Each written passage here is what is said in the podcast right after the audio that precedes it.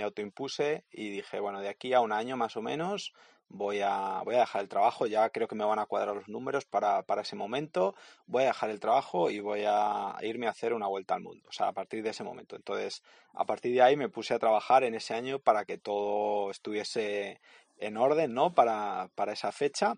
Y, y, nada, ya cuando se fue acercando, pues ya, ya fijé un día concreto y, bueno, eh, fue el día que dejé el curro y la verdad que fue, o sea, fue un momento inolvidable, o sea, unas sensaciones increíbles, o sea, de, de, absoluta libertad y... Jesús Arroyo vive de rentas, los ingresos que le dan sus inversiones y ya dejó de trabajar oficialmente de hace unos años. Lo invito en el podcast más que nada para comentarme qué tal es una vida en la que no tienes que trabajar como tal, ¿no? También qué tal es esto de vivir con inversiones y a qué se dedica su tiempo y demás. Aún así, también ha venido a nuestro grupo de inversión en Capitalistas Ninja a hacer un webinar sobre la cartera que él utiliza en estas inversiones, que es la cartera permanente. Ya la conoceréis algunos. Más que nada quería aprovechar este momento porque yo conocía a Jesús en, persona, pero quería aprovechar un poco el podcast para estrujar aún más esta, esta conversación y poderle preguntar de todo. Seguro que os gusta en el tema de las inversiones y demás. Os encantará esta conversación con, uh, con Jesús, así que sin haceros esperar más, os dejo con el podcast multidisciplinar de Pau Ninja.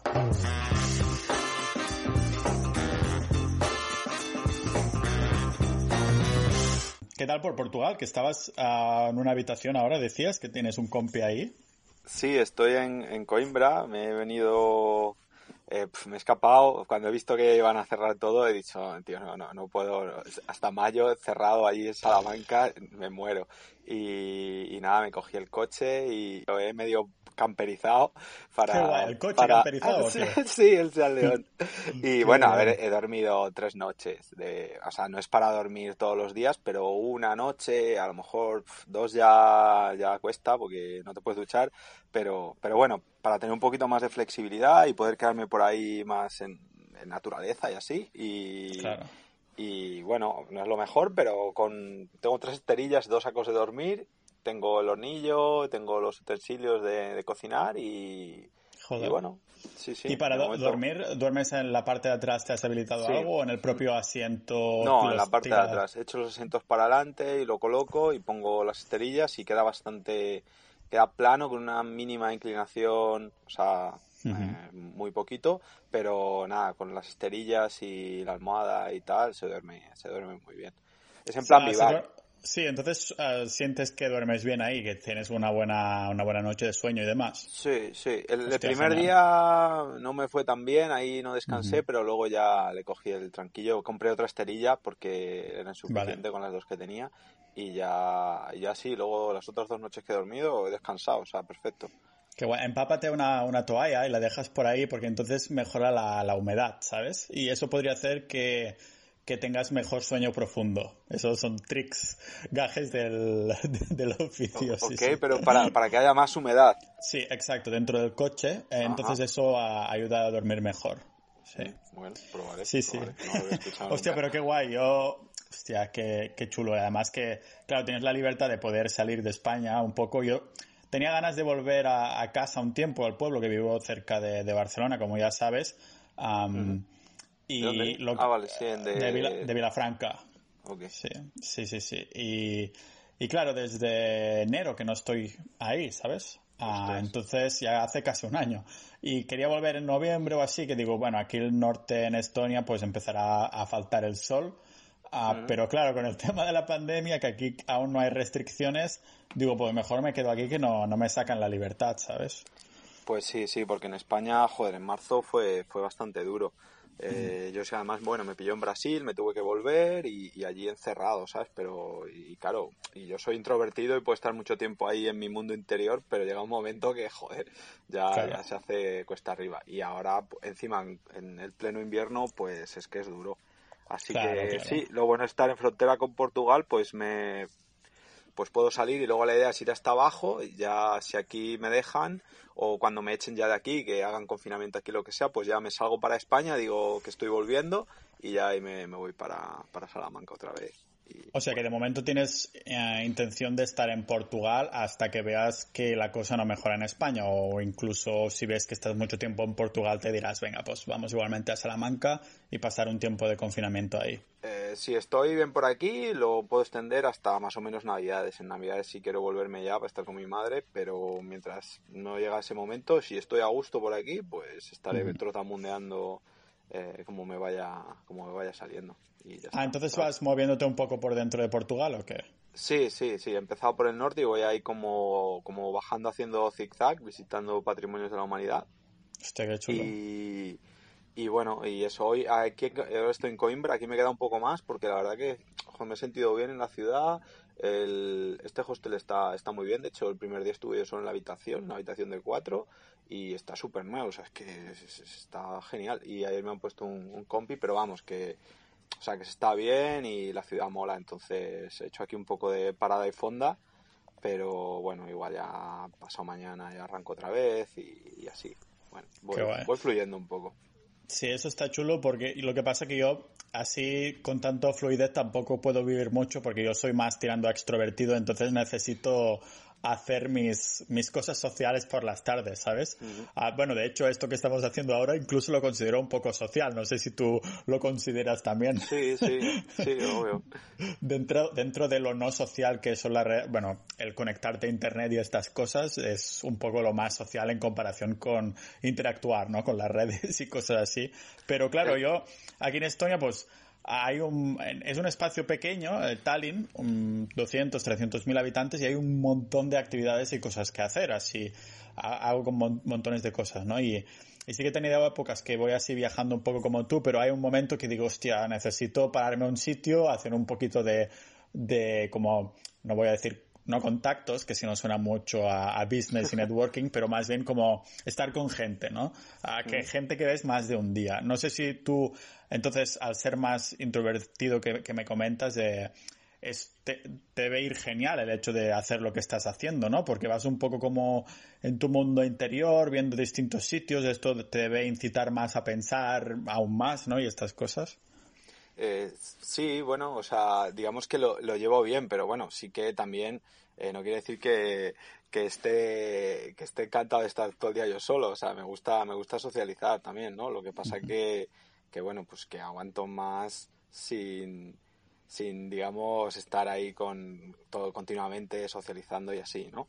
Pero pero bueno, es que ahora es que está complicado, o sea, aunque quieras, por ejemplo, en otros viajes, pues los hostels, el couchsurfing y todo esto funciona pues muy bien, o los free walking tours y enseguida hay más gente y, puedes hablar con, todo el mundo, es como muy fácil socializar, pero ahora es que está todo tan parado que es que casi que aunque quieras, no, es que no, no es fácil.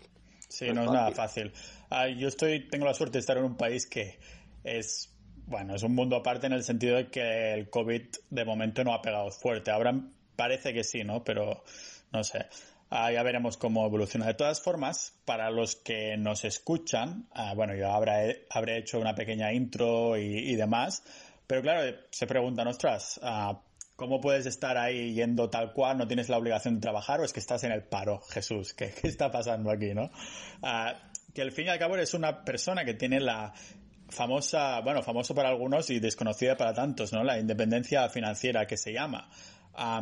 Bajo tu definición, ¿cómo, ¿cómo explicarías lo que es a una persona que te encuentras en un ascensor y tienes que describirle, uh, oye, que yo no estoy trabajando porque tengo la independencia financiera? ¿Qué le dirías que es? Eh, bueno, pues yo como lo defino es que tengo ingresos em, pasivos o, por otras eh, vías que no me... Mm, que no me obligan a trabajar pensando en el salario que voy a obtener, ¿no? Que puedo, que puedo vivir y hacer actividades sin, sin tener que estar eh, pensando que no sea un, un, motivo para elegir una actividad el sueldo que voy a recibir. No sé si... Sí, sí, sí. Yo, creo, bueno, yo al menos lo, lo entiendo perfectamente. ¿Y, ¿Y hace cuántos años ahora que estás viviendo, pudiendo vivir así? Pues desde, son cuatro años y medio ya más o menos, desde 2016. Wow. y la experiencia, eh, porque claro, es, era un, como una especie de objetivo que tenías de hace tiempo, es que ibas, a, bueno, ahora indagaremos cómo, cómo lo has eh, conseguido un poco, ¿no? Pero era como que a lo mejor ibas invirtiendo y de pronto dices, hostia, que si dentro de poco no tengo necesidad de trabajar, o era un objetivo de hace años de que entonces te estabas un poco como calculando ahí. No, eh, yo en mi caso casi que me lo encontré por el camino, ¿no? Había, había más gente que le pasa esto, ¿no? Que tiene un estilo de vida eh, que está haciendo algo y, no le ha podido poner un nombre, ¿no? Ya, pero ya estaba haciéndolo sin, sin saberlo, ¿no? O sea, yo ya de por sí, pues había intentado, estaba intentando, pues bueno, mejorar mi salario, eh, ganar más, que bueno, esto creo que lo intenta todo el mundo, ¿no? Pero aparte siempre, siempre había sido, pues bastante austero, o sea, que iba ahorrando, entonces ya estaba en el camino hacia la independencia financiera, ¿no? Y fue en el momento de, de empezar a, a buscar qué hacer con ese ahorro, cosa pues para que no, no había aprendido, nunca había tenido formación, ahí es cuando empecé a, a indagar, leer blogs y demás, y ahí descubrí todo el tema este de la independencia financiera y empecé a echar números y, asombrarme y decir, oye, si es que esto, si, si llegas a ciertos números y haces las cuentas, pues te sale que es posible vivir de, los ahorros. Eh, algo que, que yo nunca se me había pasado por la cabeza siquiera o me lo había planteado. O sea, me parecía ciencia ficción. De hecho, cuando yo lo, cuando yo lo descubrí, digamos, tampoco tenía nadie a mi alrededor que hubiera hablado de esto ni nada. Y yo, yo iba por el pasillo del curro pensando, bueno, debo estar loco porque como toda esta gente que está aquí, que tiene salarios similares a los míos, que incluso eh, lleva más tiempo cobrando pues eh, un buen salario, porque bueno, yo estaba en Inglaterra y demás, y digo, ¿esto qué pasa? Porque nadie habla de ello, porque nadie se lo ha planteado, debe ser que es que hay algo que falla, ¿no? Entonces yo me tiré meses ahí dándole vueltas, leyendo, hasta que me autoconvencí de que de verdad era algo que era, que era posible, ¿no? Y ya a partir de ahí, pues pues sí que me enfoqué más, digamos que hasta ahí ha habido como un poco en la dirección, pero sin, sin ir tan directamente. Y cuando ya supe lo que era y empecé a, optimizar más, ¿no? O sea, tanto el, el ingreso como el ahorro, como empezar a invertir, que todo ayudó a acelerarlo más. Sí. Ostras, claro, al fin y al cabo ah, es un número, ¿no? O sea, cada persona depende del estilo de vida que tenga y demás. Aparte de la estrategia a seguir, que ahora te preguntaré por ello porque tengo curiosidad, o ah, de cómo hacerlo, del cómo, ah, no al final termina siendo un número que tienes que conseguir que dependerá un poco del estilo de vida que lleves, cuánto gastes, cuánto tengas ahorrado, cuándo puedas ahorrar y todo eso, ¿no? O sea, tú tenías una hoja de Excel ahí que dijiste, o sea, que llego a este número, o cómo fue. Sí, al final es eso, es, son matemáticas, ¿no? O sea, no, no, tiene más. Pero, y, hay, y hay varias variables, ¿no? Está la de ingresar más o, conseguir más o sacarle eh, más al, a la inversión, pero también hay una variable que para mí, para mí es de las más importantes, que es el, el cuánto necesitas tú para, para, vivir de manera satisfactoria, ¿no? Que, que también es muy, muy importante y, y, creo que es la que más le cuesta a la gente eh, modular, ¿no? Pero bueno, sí, yo, yo me empecé a hacer, bueno, mis excels ahí, mis, cuentos de la lechera por todos los lados, ¿no? Que, que luego, bueno, eh, se quedan en mucho menos de lo que, de lo que empiezas a, a planear, ¿no? Porque creo que es también un error bastante común empezar a como a estimar rentabilidades demasiado fantasiosas, ¿no? Y luego hay que un poco cuando te chocas con la realidad te das cuenta de que pues eso no vas a obtener ni un 10 ni un 8 y que cosas más cercanas al, al, mítico 4% es, es bastante más realista, ¿no? Entonces buscabas uh, un 4% más o menos. Sí, sí, cuando ya me lo planteé más en serio, pues era, era la cifra que, que yo tenía en mente sobre, sobre el patrimonio y el ahorro para vivir con ese 4%. Y entiendo, ¿esto es a través de inversión en bolsa? Sí, bueno, yo empecé, em, sí, en, bolsa, pero bueno, empecé con la estrategia de buy and hold, de dividendos, que es la que dentro de la miriada de, de estrategias que hay, cuando entras en todo esto, te tienes que enfrentar a, a tantas opciones, ¿no? Pues la primera que, que me captó así, que me, que me, resonó fue la de inversión en dividendos y demás. Y es lo que empecé a hacer, a comprar empresas de dividendo y, y, y ahí, pues bueno, también aparte de, de tener en, en mente este 4%, pues también iba midiendo los dividendos que me iban, que me iban dando, ¿no? Las, las empresas, ¿no? Entonces, pues eh, estimar que también ese número de dividendos era, eh, era mi sueldo, ¿no? Pero bueno, después estuve unos años con esto, pero ya desde hace un año, año y algo, eh, ahí cambié mi, mi estrategia. A eso te iba a preguntar porque he abierto tu blog, que para los que nos escuchen estará todo enlazado, los recursos y el contacto uh, con, Jesús en, la, en las notas de, del episodio. Y por aquí tenías por qué he dejado de invertir en empresas de dividendo y un poco más arriba la cartera permanente, que es una de las carteras que, más me gusta. Ahora te preguntaré un poco por qué ya no inversión más en dividendos. De hecho, tengo un episodio en el podcast que que digo básicamente que soy ante dividendos, así que supongo que alineamos un poco esta opinión, ahora lo veremos cuando te pregunte, pero ah, ¿dejas los dividendos por la cartera permanente o tienes otro tipo de, cartera? Sí, no, dejo los dividendos por, por, la cartera permanente, que para ser sinceros es una cartera que yo conocía desde, desde que empecé a, invertir, pues yo eh, llegué a los libros de Harry Brown, y demás y la conocía, pero nunca la llegué a entender. Siempre tuve en mente que creo que es lo que le pasa a la mayoría parte de la gente, como a mí.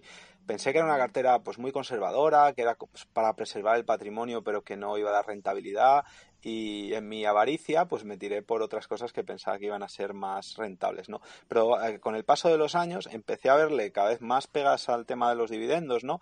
A ver que yo recibía dividendos, pero pero el valor de la empresa, ¿no? del subyacente bajaba, pues era un poco, eh, yo, yo me intentaba eh, contentar, decir, bueno, yo lo que me importa es el dividendo, el valor de la empresa no importa, porque bla, bla, bla, bla, bla, pero en realidad sí que importa, porque al final, eh, si tu patrimonio se está reduciendo y la empresa está perdiendo valor, es que detrás de, esa pérdida de precio normalmente eh, viene acompañada porque es que esa empresa ha, está, ha bajado en su calidad, da menos, eh, tiene menos beneficios y es que acaba recortando el dividendo. Entonces, al final, es un poco un autoengaño, ¿no? Y ahí, eh, eso juntado con que empecé a entender mejor la cartera permanente, leí más cosas y, me hizo clic, porque es una cartera que no, no, se, no se entiende muy bien de primeras, porque no estamos acostumbrados. Es una estrategia bastante distinta al resto que, que han tenido más publicidad o más presencia en, en los medios de inversión, ¿no? Como la cartera Vogue y demás. Entonces, como que choca un poco, no se entiende y, eso despista, ¿no? Pero bueno, llegó un momento que, ya sí que hizo clic, eh, a base de escuchar un, un, podcast que se llama The Voluntary Life, que es de un señor que se llama Jake de Silas, que está muy bien y, este también tiene libertad financiera, es un inglés, y invierte todo en, cartera permanente. Y, y, bueno, a partir de ahí, pues bueno, ya hizo clic, eh, acabé de entenderla y, y acabé de ver una salida a aquello que no me encajaba de los dividendos, ¿no? Que lo explico bastante en detalle en este artículo, ahí punto por punto de todas las cosas que no, que no me encajaban. Sí, yo en, en ese capítulo de podcast también comentaba un poquito estas cosas. Ah, de hecho, después me, me lo leeré a ver si concordan o me dejé alguna o algunas cosas así. Pero, por ejemplo, para ponerlo en perspectiva ah, y un poco enlazándolo con los tiempos que corren, en 2009 el 43% de las empresas de todo el planeta se redujo los dividendos y 14% como los eliminó por completo por el tema de la, de la crisis de 2008-2009, ¿no? Ya no, no sé los números de los porcentajes de, de, esta crisis, de este cisne negro que estamos pasando, pero yo lo que estoy pensando y te quería preguntar es que debes estar muy contento de haber hecho este cambio de dividendos a cartera permanente hace un año pico, ¿no? Que comentabas, porque claro, la cartera permanente, para los que no lo sepan, si los, nos quieres comentar un poco de qué se componen y, y, si realmente el tener la cartera permanente te ha dado tranquilidad en estas épocas que estamos pasando.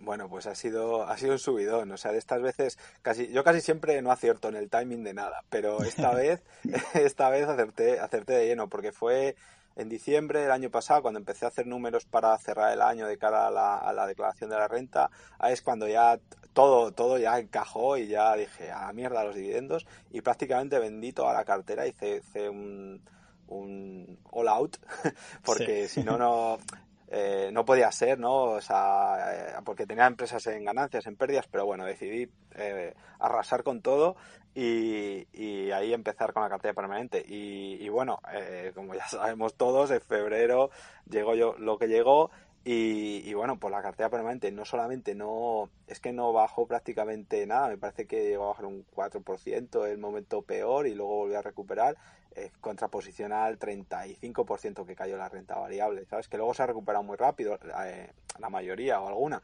pero, pero bueno, digamos que eh, dormí súper tranquilo y, y, fue la confirmación que necesitaba para, para saber que era la cartera que yo quería, porque creo que se nos olvida, pues eso, que la renta variable se ve que, que bueno, que sube más o lo que sea, pero se nos olvida lo, lo dolorosos que son la volatilidad hacia abajo, ¿no? Y cuando dependes de ello o tienes ya bastante patrimonio invertido, eh, creo que es, más difícil no sufrir con eso. Por lo menos yo, yo sufro un montón. O sea que yo no quiero ver que, la cartera ha bajado tanto y no saber cuándo, cuándo va a subir. Porque puede ser, ahora sido en meses, pero pues muchas veces van a ser años eh, de travesía por el desierto. Y la cartera permanente, pues, pues es que se ha comportado súper bien. Todo este año lleva con poca volatilidad, ha ido subiendo poquito a poco, pero, pero vamos, bien, súper contento.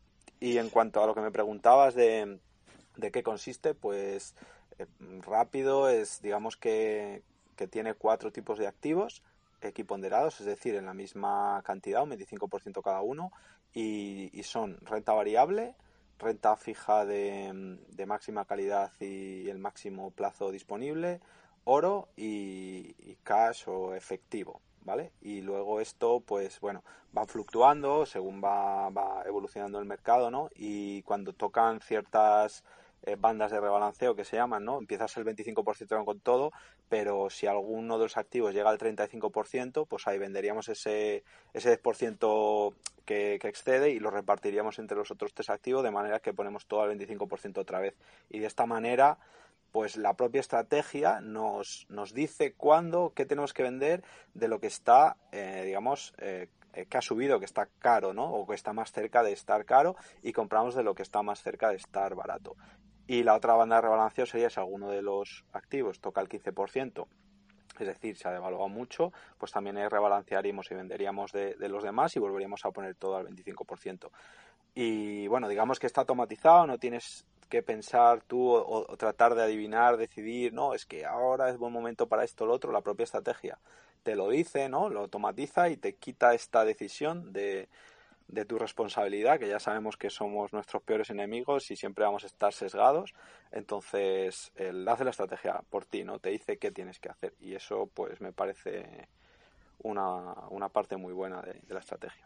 Claro, supongo que el, tema de las automatizaciones, bueno, más bien de los rebalanceos, ah, entonces, ¿cómo, claro, porque automatizar del todo tampoco se puede automatizar, ¿no? Pero ¿cómo lo controlas para saber cuándo hacer estos rebalanceos? ¿Es justo cuando pasan estos porcentajes que me acabas de decir? Por ejemplo, porque claro, si cuando ves entonces que uno está al más 10%, entonces dices, vale, ahora toca vender. O sea, tienes que estar un poco pendiente, ¿no? De la cartera también, o tienes ahí tus avisos o cosas así. Bueno, no, lo que, a ver, yo, yo hago, digamos, mi cierre de mes cada mes, miro ahí, pues bueno, eh, pues todo mi cartera, cómo está, el dinero que tengo en las cuentas, cuánto he gastado y demás, pero bueno, es más por seguimiento de mis finanzas personales. Yo lo hago cada mes, me parece lo, adecuado. Entonces, si, si eh, en ese cierre de mes veo que, ha pasado esto, ¿no? Entonces me toca actuar, pues sí, entonces haría haría los movimientos necesarios para rebalancear la cartera. Lo que se aconseja incluso Harry Brown, que es el, es el digamos, el,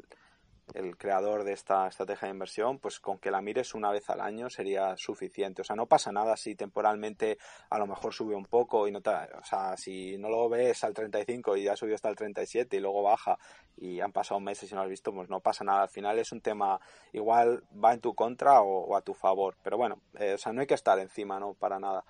Y, y bueno, ¿qué más?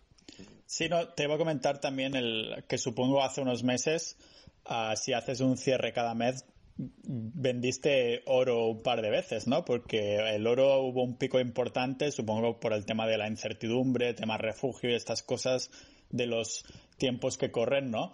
Ah, entonces, para ponerlo como ejemplo, supongo que te tocó vender oro hace unos meses atrás, ¿no? Porque supongo que se disparó mientras que la renta variable pues bajó y estas cosas, ¿no? Eh, no me ha tocado rebalancear porque en vez de, o sea, yo vendí casi todo, me quedé con muchísima liquidez, vendí casi todo lo de los dividendos, me quedé con mucha liquidez y, Y bueno, en vez de entrar con todo a la cartera permanente, o sea, de un día para otro, pues decidí que como era bastante, bastante dinero, que lo iba a repartir en, en un año, año y algo, y que cada mes iba a ir haciendo aportaciones a, la cartera permanente. Entonces lo que aprovecho en estas aportaciones, si algo se ha desbalanceado, cuando yo, cuando yo aporto, digamos que a lo mejor tengo que si el oro ha subido, pues voy a aportar un poco menos al oro y más a los otros, de manera que lo vuelvo a poner todo al 25%. Entonces, eh, no tengo que rebalancear, sino que lo hago con estas aportaciones. Ya cuando termine de, de tener todo invertido, ahí así la cartera empezará a fluctuar libremente y así que me puede que me toque hacer rebalanceos en algún momento. Pero históricamente ha tocado cada dos, tres años, o sea que además no es ni muy habitual. E incluso yo, como ya estoy en fase de estar viviendo de ello, pues bueno, yo lo que lo que iría haciendo seguramente es ir eh, vendiendo, o sea, del activo que esté más sobreponderado. Entonces lo que voy a ir haciendo es eh, no, no, no, permitirle que llegue a, al 35%, ¿no? Con lo cual eh, voy a alargar más el momento de tener que rebalancear, que también lo que puedo hacer es que, que toque pagar impuestos y demás, ¿no? Entonces por optimización fiscal, pues, pues lo iré haciendo de esa manera. Claro. Ah, háblame un poco de, tengo mucha curiosidad de cuando estabas trabajando antes de, poder vivir de, las inversiones, ¿estabas ah, trabajando en Inglaterra, comentabas? Sí, trabajaba en, tecnología para, un banco español en, Inglaterra. Bueno, estuve expatriado en Inglaterra, eh, primero un año, después estuve expatriado también en Brasil eh, y después estuve viviendo otro periodo un poco más largo en, Inglaterra como, como ¿no? que es una especie de, autónomo que te da pues bueno, eh, la verdad que fiscalmente en aquel momento era, era súper beneficioso eh, trabajar con esta figura, porque, porque había un montón de, no, todavía sigue habiendo, aunque un poco menos, de excepciones fiscales. Por ejemplo, los dividendos en Inglaterra estaban exentos hasta 32.000 libras por año. Wow. Eh, cada año podías, eh, las ganancias de capital hasta 10.000 libras por año. Eh, había el sueldo, me parecen que eran 10, 11.000 libras. O sea, al final podías sacarte un montón de dinero si lo, si lo repartías inteligentemente sin pagar prácticamente nada de impuestos. O sea, era una cosa increíble. Ahí, eso jugó un papel importante, entiendo, ¿no? En el hecho de poder conseguir ese número con estos Excels que te habías preparado para tener la, independencia financiera. Supongo que el hecho de no tener que pagar un porrón de impuestos, como en comparación si hubieras estado trabajando de, de lo mismo en España, influenció bastante, ¿no? Sí, sin duda. O sea, mi acelerador ha sido, pues bueno, estar en la industria adecuada, que en aquel momento pues la banca le estaba yendo bien, no como ahora, eh, y, en expatriado, que los sueldos en Inglaterra o de expatriado no tienen nada, nada que ver con los sueldos de España, y aparte eso, o es que fiscalmente era un momento muy bueno, o sea, que digamos que se alinearon ahí los astros y yo también estuve, estuve espabilado para, para no dejar escapar la, la oportunidad, ¿no? Lo vi y puse toda la carne en el asador para, para poder ir para allá y y, demás. Y luego, pues bueno, para intentar allí maximizar también mi, mi sueldo, ¿no? Fueron años de mucho trabajo, pero, pero bueno, que, que aceleraron increíblemente la, la, libertad financiera. Claro, se multiplicó el hecho de no tenerlo que pagar, dárselo al Estado porque sí. Ah, no sé si hay una expresión en español, no sé si me lo, lo decimos solo en catalán o no, pero que la traducción sería que el más tonto hace relojes. ¿Eso también se utiliza en español? Sí, sí, Ah, vale, vale. Pues por eso, que digo, eso, o sea, el más tonto hace relojes, ¿no? Que pues si tienes esa, esa ventaja fiscal, pues yo creo que ayuda un montón. Imagínate las personas que cobran más de 100.000 euros al año, lo que se les queda al Estado es un porrón, es algo que ya no estás invirtiendo, que ya no puedes mover y que por lo tanto ah, te está como empujando hacia atrás, ¿no? Te está ahí tirando, tirando, tirando. Y, supongo que esto debe ser un factor importantísimo. Por ahora estás ah, de residente en España, ¿no? Sí, ahora estaba, estuve residente en Inglaterra hasta hace un par de años y ahora ya estoy de, ahora mismo estoy residente en España, pero bueno, eh, con, con, bastantes, con bastantes dudas de, de, si moverme a algún otro lugar en algún momento. Ahí te voy siguiendo tus, tus peripecias. bueno, ya, sabes que también estoy en periodo de, de investigación.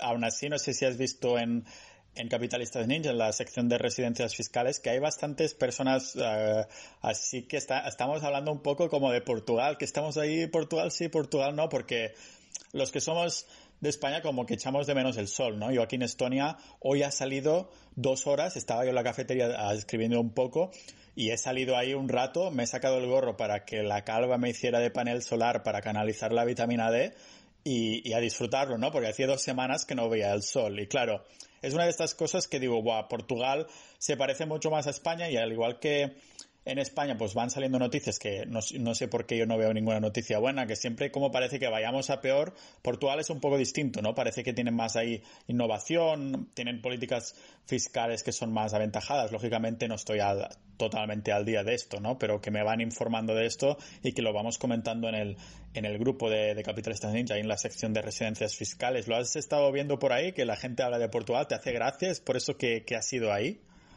Eh, bueno, sí, he visto algunas cosas, tampoco estoy muy puesto. Sí que sabía que tenían, no sé si llaman la Golden Visa mm, hace unos años, aunque ya creo que le han ido poniendo más restricciones, ¿no? Que, Cosas de Europa, sí.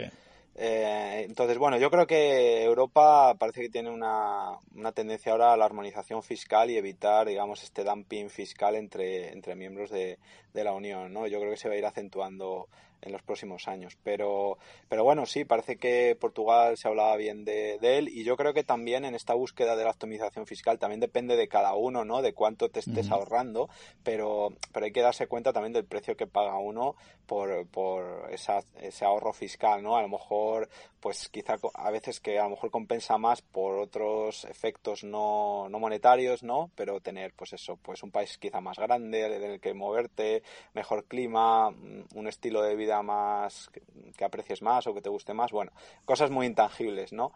Pero que también creo que hay que tener en cuenta a la hora de elegir el, destino. Claro. no sé si ahora estás en Portugal un poco más de turista o más de investigación, a ver si te gustaría vivir ahí. No, estoy, estoy de turista, estoy de turista. No, la verdad que no estoy como investigando, pero bueno, al final pues te quedas un poco siempre con, con la sensación del país y ves cómo vive la gente y te haces una idea de si te gustaría vivir o no. Y al final, bueno, está al lado, o sea que tiene ese punto, ese punto bueno. He elegido Portugal, pues eso, porque me quedaba al lado, podía cruzar con el coche y, y, además es un país que siempre me ha parecido que lo tenemos ahí, le damos la espalda y, está al lado y no lo visitamos y tiene un montón de cosas súper chulas de, ver, ¿no? Entonces me faltaba y como soy un coleccionador de patrimonios de la humanidad y, me, quedaban todos los de Portugal o casi todos, pues he dicho, bueno, esta es la mía, es el, es el momento y, voy para allá. Y de momento me está gustando, sí. ¿Cómo funciona esto de ser un coleccionador de patrimonios de la, humanidad? ¿Vas a sitios? O sea, en, vez de la gente va a un país y mira los monumentos y hace, no sé, está por ahí y tal, tú vas a donde, en vez de los, buscar los monumentos típicos, ¿no? Las atracciones que salen en TripAdvisor a lo mejor como top, vas directamente a lo que está catalogado como patrimonio de la humanidad o... Sí, bueno, es, es una clasificación, no sé cómo decirlo, es una selección que hace la UNESCO de lugares que consideran que tienen algún tipo de valor artístico, histórico, cultural, natural, etcétera, ¿no? En base a unos criterios y para tratar de protegerlos, ¿no? Entonces, digamos que hay, hay un organismo que, que en base a unos criterios decide esos lugares, ¿no? Y por norma general suelen ser interesantes por algún otro motivo. Y eh, aparte, pues aunque algunos sí son los típicos que conocemos todos, ¿no? por ejemplo, Machu Picchu es patrimonio de la humanidad, la muralla china, ¿no? Entonces, eh, todo el mundo va a ir a Machu Picchu, no hace falta que sea patrimonio de la humanidad, pero hay otros sitios que no son tan conocidos pero que son patrimonio de la humanidad. Entonces, a mí me sirve para encontrar lugares quizás no tan habituales, pero que, tienen un valor, ¿no? Y que van a estar bien preservados, eh, normalmente, pues, eh, tienen precios asequibles, hay visita guiada en los que en los que es necesario y está todo como más estandarizado. Y también es una excusa para, para marcarte ciertos puntos, para marcarme ciertos puntos de visita, ¿no? Y tener un hilo conductor para, para, el viaje. Al final es un, es un poco una excusa también muchas veces. Y luego en base a ese esqueleto, ¿no? Ahora en Portugal pues me he marcado los que hay y he dicho, bueno, pues voy a empezar por aquí que hay uno. Y luego pues sobre la marcha siempre voy descubriendo otros lugares, que me dice la gente y demás, y voy completando la ruta, ¿no? Pero bueno, es más, pues eso, una, un divertimento y un, un hilo conductor que le doy yo al viaje para tener una excusa para ir a, a sitios y que luego también pues me, me, me, da muchas alegrías. Por ejemplo, hace unos días he estado en un sitio que está aquí cerca de Coimbra, que es donde estoy ahora, eh, que se llama Busaso, que hay un, es un bosque con, con, un palacio y demás. Y este no es ni patrimonio, está postulado para patrimonio, pero ya, bueno, ya voy hasta ese así, punto. Así ya lo puedes tachar sí, de, sí, por, sí. si acaso, ¿no? avanzando. Exacto, ya, ya voy ahí preveyendo. Pero bueno, es que este sitio no, no hubiera ido de ninguna otra manera y pensé que era un lugar, pues que bueno, que iba a estar 10 minutos y al final terminó siendo un sitio súper súper bonito, con una vegetación increíble, hay secuoyas gigantescas y estuve pues tres horas, ¿no? Paseando por, por ese bosque que no hubiera visitado de ninguna otra manera. Entonces, tiene estas pequeñas gemas que, que de vez en cuando descubres gracias a, esto. Claro. Uh, igualmente, me tengo mucha curiosidad también para conseguir este estilo de vida. Um, bueno, ya has comentado un poco, ¿no? Que era a base de saber un número específico, pero tengo curiosidad de, de ese día que, que tú dices, vale, dejo el trabajo y a partir de mañana ya tengo la independencia financiera y estoy viviendo de, de lo que tengo, ¿no? Ah, ¿Es un día específico o fue una especie de proceso? Ah, ¿O cómo fue? Yo llegó a un punto que, que, bueno, ya pues no estaba a gusto, no me sentía satisfecho, ¿no? Allí con mi trabajo y demás, ¿no? Y llegó un punto que ya me, me, me autoimpuse y dije, bueno, de aquí a un año más o menos voy a, voy a dejar el trabajo, ya creo que me van a cuadrar los números para, para ese momento, voy a dejar el trabajo y voy a irme a hacer una vuelta al mundo, o sea, a partir de ese momento. Entonces, a partir de ahí me puse a trabajar en ese año para que todo estuviese en orden, ¿no? Para, para esa fecha. Y, y, nada, ya cuando se fue acercando, pues ya, ya fijé un día concreto y, bueno, eh, fue el día que dejé el curro y la verdad que fue, o sea, fue un momento inolvidable, o sea, unas sensaciones increíbles, o sea, de, de, de absoluta libertad y, y, de muchísima felicidad. Y luego lo que vino después, que fueron 599 días de, de, vuelta al mundo que me hice, pues, pues bueno, también fue, fueron como la luna de miel después de, de, esto, ¿no? O sea, que fue todo como muy perfecto. Además, durante este viaje, a pesar de tener mil millones de problemas, nada fue tan grave como para que me impidiera continuar, ¿no? Y, y todo se fue resolviendo bien y fue, salió genial, la verdad, no, no, no, no puedo pedir más, o sea, fue, fue perfecta, ¿no? La, el salto a la libertad financiera. Ahora te preguntaré por este viaje que sin duda suena, suena genial, pero ¿a, a, ¿hubo algún punto en este, cuando estabas haciendo el plan, digamos, que di, dijiste, guau, que me he hecho atrás, que me estoy cagando?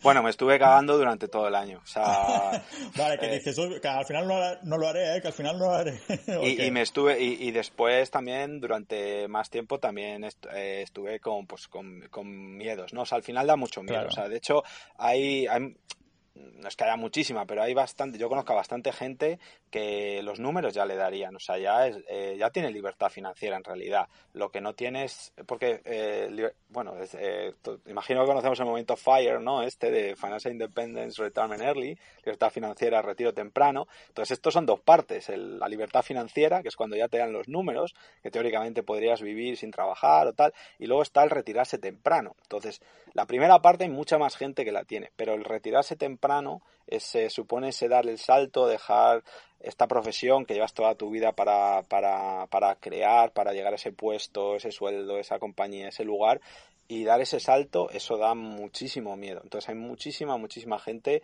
atascada ahí. Es normal, porque ya te digo que da, da mucho miedo. Porque buscamos que haya certeza, ¿no? A la hora de darse paso, eh, tener seguridad de que, de que esas cuentas que te has hecho van a funcionar y que ya vas a poder vivir el resto de tu vida, porque claro, no vas a poder volver, a ese trabajo. Y en esta búsqueda de, de, certeza, ¿no? de seguridad, es imposible. O sea, yo ya llegué a la conclusión de que, a ver, el 100% de seguridad era imposible tenerlo, ¿no? Y creo que solamente aceptando eso y diciendo, aceptando que te vas, es un poco un salto al vacío, con ciertas seguridades, pero es un salto al vacío al fin y al cabo, aceptándolo es lo único que te, que te permite hacerlo. Si buscas total seguridad, nunca, nunca lo vas a hacer, ¿no? Claro, um, es, uh, dices que me acabas de comentar ahora que hay muchas personas que tal vez ya tendrían un número en el que el estilo que de vida que lleven y esa cantidad que tienen, que a lo mejor les podría dar para, para poder vivir de ello, ¿no? ¿Tienes en mente algún rango de, de, números que digas, si tienes un estilo de vida pues normal y corriente, uh, entre esta cantidad y esta cantidad yo creo que te lo podrías empezar a planificar para, para vivir así, ¿no? Para tener la independencia financiera oficial por el movimiento FIRE y retirarte pronto. Bueno, lo, el clásico es lo del, bueno, pues eso, el 4%. Yo creo que el 4%, si has elegido una estrategia de inversión, pues razonable y que no sea ahí, em, no sé, eh, una, una entelequia, pues, pues creo que es algo realista, ¿no? A lo mejor un 3,5 si quieres ser conservador. Pero eso, bueno, pues supone 25 veces el gasto anual, ¿no? Si son ¿cuánto? Si son 20.000 euros al año, pues son 500.000 euros. O sea que eh, al final estamos hablando de cifras grandes, pero que yo creo que bastante gente tiene patrimonio, ahorros eh, de esas cantidades, a lo mejor en, inversiones inmobiliarias, ¿no? que es lo que quizás estila más en España. Pero, pero bueno, otra cosa es que, que bueno, que mucha gente considere 20.000 euros a lo mejor suficiente para vivir, o 30.000 o 40.000. Ahí ya depende de cada uno, ¿no? De su situación familiar, de, de si tiene una pareja que también aporta en, en, la misma cantidad, de si tiene hijos o no, de si tiene planes de tener hijos o no. Entonces, bueno, es muy personal, pero por ahí van los números y yo creo que son, son realistas. Además, eh, también tengo un artículo de las redes de seguridad. Yo también digo, bueno, o sea, aunque tú no tengas que trabajar, también lo que vas a tener es todo el tiempo para ti. Entonces, eh, casi por obligación, aunque, aunque casi que te esfuerces en no hacer dinero, pero si tú vas a hacer cosas que, que te gustan, que te apasionan, que por lo tanto se te dan bien, al final es que casi de rebote, seguramente que vas a tener algún ingreso adicional, ¿no?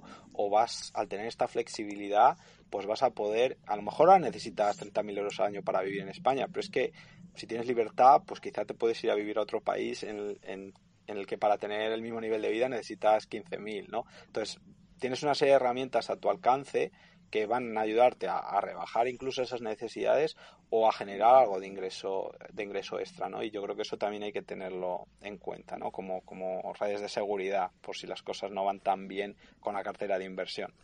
Claro, valorar cada uno también porque porque qué quiere hacer con este tiempo, ¿no? Porque tú, Jesús, ¿qué, ¿qué, querías hacer con este tiempo? Porque ya hemos mencionado este, este viaje que has hecho, ahora te preguntaré por él, pero era el hecho de poder tener más tiempo para ti, poder utilizarlo para, para viajar al máximo o simplemente para ya veremos en qué lo utilizo de momento, no quiero trabajar más.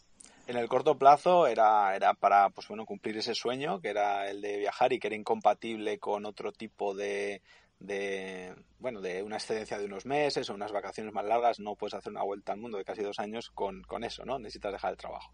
Entonces era hacer eso y luego pues iniciar una búsqueda de, de, hacer con mi vida algo que realmente me llenase más no o que fuese más alineado con mis valores que me hiciese sentir más completo, ¿no? Y eso no lo tenía en el trabajo en el que estaba. Yo veía que si seguía haciendo eso hasta, digamos, ser hasta jubilarme, cuando mirase para atrás me iba a arrepentir, iba a ver que iba a pensar, iba a sentir que había desperdiciado la única vida que tengo, ¿no? Entonces la idea era, pues bueno, mm, ver a dónde me llevaba esta aventura eh, y, y, ver de, de, de, que iba a ser capaz, ¿no? De, de, explorar otras cosas, sobre todo probar otras cosas, ¿no? Para, para averiguar qué es eso que, que me, que me llenaba más, ¿no? También no, no lo tenía claro y, y tampoco lo, lo, termino de tener claro ahora, ¿no? Pero nadie lo, lo tiene, te... Jesús, nadie lo tiene claro. claro. tengo la posibilidad de ir probando, ¿no? También yo claro. veo que va, va por ciclos, ¿no? O sea, hay un momento en el que ya lo es claro, te pones a hacer algo,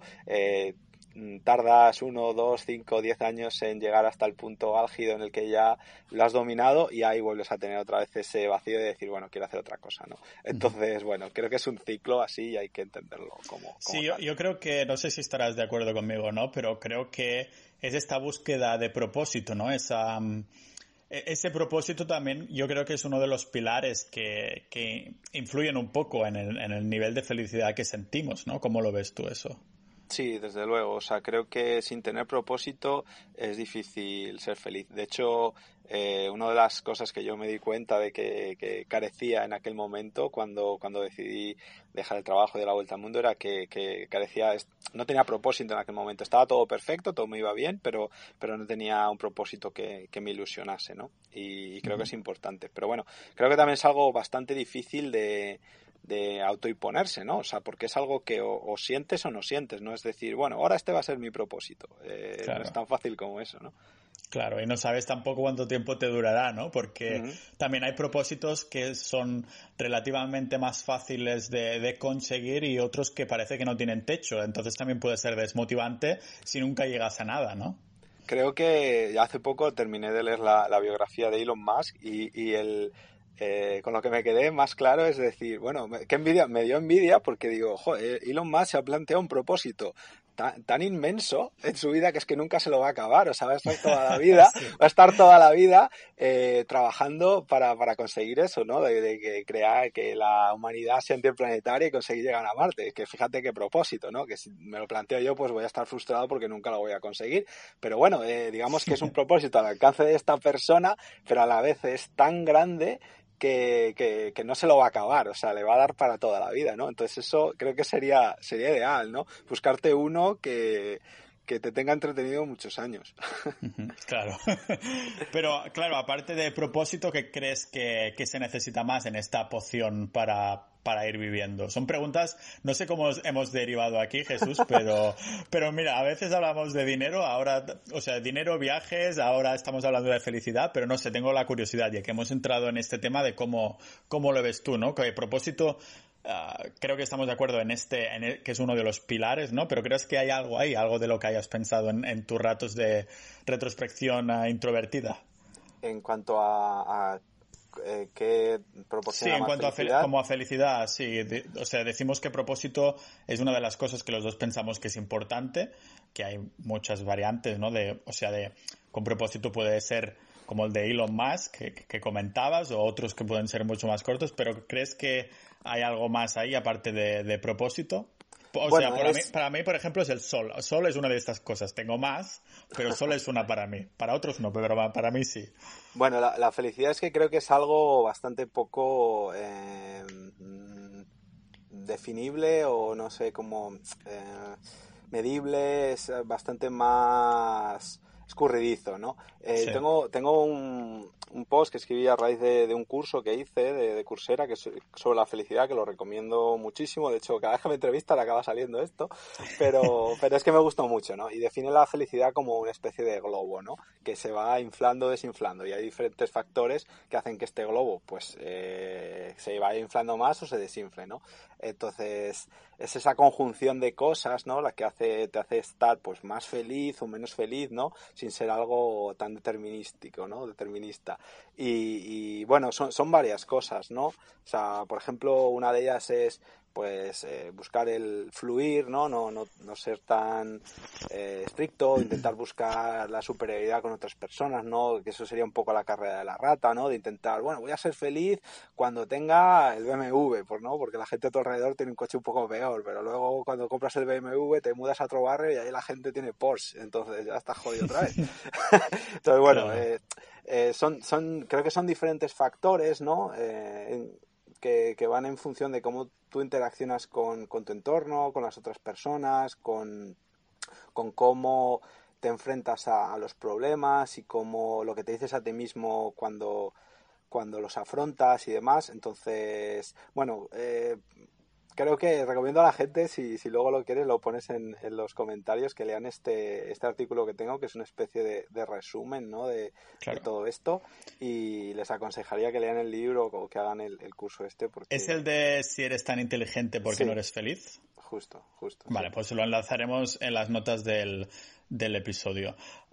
entonces, Claro, igualmente, bueno, eh, un poco en línea en lo que dices, yo sí que creo que esto, ¿no? Que la felicidad es un poco como el byproduct, un poco del estilo de vida que llevamos, ¿no? Porque cuando llevas unos días que, que no te gusta lo que haces, ah, ¿cómo, cómo lucen tus días? Que dices, hostia, vaya mierda vida, ¿no? Pero cuando estás de una manera que disfrutas del día, dices, hostia, qué feliz me siento. No sé si, ¿sabes? Ah, de todas formas, claro, la gente que nos escucha dices, claro que puedes empezar a filosofar sobre felicidad y vida y mierdas de estas, ¿no? Si, si tienes la independencia financiera, yo tengo que trabajar ahí 40 horas a la semana o más.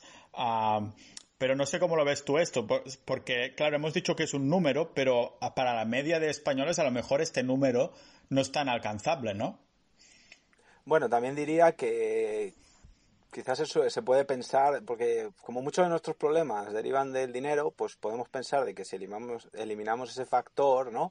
De tener que estar en un trabajo que no te gusta porque necesitas el dinero, pues entonces ya está, ya está todo hecho y ya vas a ser eternamente feliz. Y, pero en realidad no, no es así, o sea, la adaptación hedonista y todo esto, ¿no? Al final te acostumbras a tener mucho tiempo libre y vuelves a estar en el mismo, en el mismo punto, ¿no? O puedes volver a, a tener problemas parecidos, ¿no? O sea que no es no es tan así. O sea, creo que esa búsqueda de, la felicidad se puede hacer tanto mm, tengas o no tengas la, libertad financiera, ¿no? Obviamente va a haber cosas que tener más, más opciones sí que ayuda, ¿no? Porque, porque ah, vas a poder decidir tú eh, escapar más de esos puntos que te causan más infelicidad, pero tampoco te la garantiza per se, ¿no?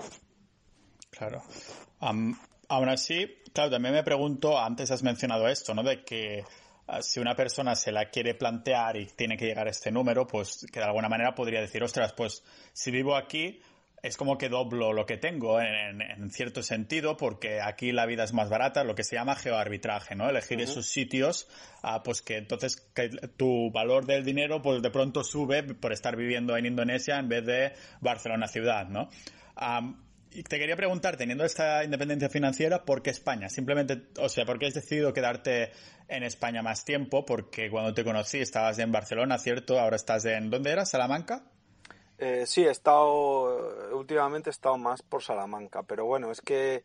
¿Por qué España? Pues porque de momento, bueno, pues quería pasar un tiempo ahí en mi casa y Luego me fui a vivir a Barcelona, que era una ciudad que tenía... La verdad que el plan era ir probando diferentes ciudades por el mundo, estarme a temporadas, ir viendo ahí, eh, montar una vida un poco más rutinaria, en contraposición con la vida pues de viaje que, que bueno, que es muy divertida, pero carecía de, esa rutina que no me permitía hacer pues proyectos como el blog y demás. Quería, quería probar eso, ¿no? Me apetecía en aquel momento. Entonces, bueno, empecé por Barcelona, que era una ciudad que tenía muchos amigos y que, me parecía súper interesante. Y, bueno, estuve allí un tiempo. Luego, mm, lo que pasa es que en 2019, por una serie de, de circunstancias ajenas a mí, pues tuve que estar en Salamanca. Eh, no era lo que yo planeaba, pero, pero bueno, tuve que estar todo el año allí. Entonces esto, pues bueno, no me permitió seguir con mi plan. Y después, pues cuando pude volver a viajar, eh, que fue en febrero de, de, 2020, pues me fui a Brasil, al carnaval y estar por ahí un tiempo viajando porque me apetecía y luego llegó la pandemia. Entonces, eh, pues es que la verdad que, que, últimamente pues he sido bastante poco dueño de, de, de lo que puedo hacer. Y, bueno, pues ahora lo que pasa, ¿no? O sea, con, la, con lo que se puede hacer, que tampoco se puede viajar tanto, pues, pues me he decantado por Portugal de momento y ya veremos cuando termine todo esto, pues, pues a ver eh, qué voy haciendo. Pero la idea es quizá un tiempo probar a estar en, en algunas ciudades, ¿no? Que me parecen interesantes y, tener un poquito más de, de rutina y en algún momento, ya igual no tan lejano, volver a hacer algún otro viaje grande. Y cuando no estás viajando, cuando estás en estas, en estas rutinas que creo que todos necesitamos, a mí, yo soy bastante de rutina, ¿no? De vez en cuando sí que necesito, pues, evadirme un poco, pero me gusta lo que hago en mi día a día y por eso me gustan las rutinas, ¿no? O sea que rutina no tiene que ser, claro, lo asociamos a la rutina del trabajo, cosas así, todo el mundo tiene esa mala percepción de la rutina, pero si haces algo que te gusta de forma repetida, ¿a quién no le gustaría, no? Ah, me pregunto, ¿Qué, ¿Qué, haces en tu día a día? Ya, o sea, ¿qué te gusta hacer a ti aparte de, de los viajes y, de pensar en la, de rebalancear la cartera permanente? Pues bueno, la verdad que, pues últimamente no, no, al final no he conseguido tener esa, esa rutina. El único sitio donde sí que lo logré un poco más fue, fue en Barcelona, ¿no? Y ahí, pues bueno, me gustaba eh, ir al gimnasio por la mañana, levantarme, aunque me cuesta un montón, pero bueno, hacer deporte por la mañana me parece lo mejor, ¿no? Y luego trabajar, mm, me iba a un coworking al que me apunté allí, también porque a mí me gusta más trabajar, he probado diferentes cosas en casa, cafetería, bibliotecas, pero, pero bueno, para mí el ganador es pues un coworking que me da a, pues el tener el modo, digamos, más productivo de, para ponerte y concertarte lo que estás haciendo y aparte pues, pues una red social, ¿no? De gente con la que te puedes tomar un café, charlar un rato, hacer amigos y demás. Entonces eso para mí es ideal, ¿no? Para, para, pues para trabajar en, proyectos y demás. Y nada, bueno, y luego por las tardes pues, pues socializar, quedar con amigos, eh, aprender cosas nuevas, por ejemplo el Toastmasters, estuve un tiempo cuando estaba allí iba Toastmasters para eh, pues mejorar las habilidades de hablar en público, eh, he estado también alguna temporada estudiando ruso, pero bueno, ahora ya, ya me ha dado pereza. Creo que cuando vuelva tengo plan de, ir a, por Ucrania o por ahí a estar una, una temporada. Buen sitio, buen sitio. Eso. Entonces, bueno, me gusta bastante leer. Estoy cada vez leyendo, leyendo más sobre pues temas de crecimiento personal, bastante sobre inversión. Ahora sigo aprendiendo cada vez más de, de cartera permanente. Estoy bastante con, con eso, alguna, alguna novela. Entonces, bueno, eh, hablar bastante con, con amigos o pasar gente de tiempo con cuando estoy en ciudades en las que puedo quedar con gente pues pues hacer planes de, de quedar para pues bueno simplemente para charlar. Me encanta quedar con la gente para, para estar unas buenas cuantas horas ahí filosofando y hablando de, de todo tipo de temas. Además tengo la suerte de tener bastantes amigos muy interesantes de los que siempre aprendo un montón de cosas, así que bueno, ese tipo de cosas me, me gustan, cosas bastante simples, la verdad. Claro, lo de Toastmaster lo necesitaré yo para hablar mejor para el podcast y poder hablar mejor con los invitados como top, como tú Jesús, que, que llevo por aquí.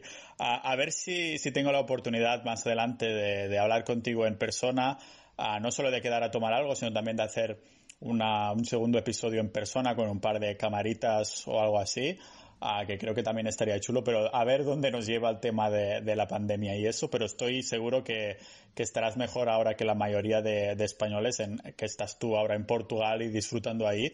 Y bueno, que yo también he disfrutado también, por cierto, de, la conversación y te quería dar las gracias por, venir al podcast, Jesús. Nada, muchísimas gracias a ti. Eh, a ver si hacemos esa, esa entrevista con, focos y cámaras. Y nada, seguro que coincidimos en algún, en algún por país exótico o a lo mejor en Barcelona, no lo sé. Eh, muchísimas gracias por invitarme, lo he pasado genial y ha sido muy divertido hablar contigo. Jesús Arroyo, señores y señores.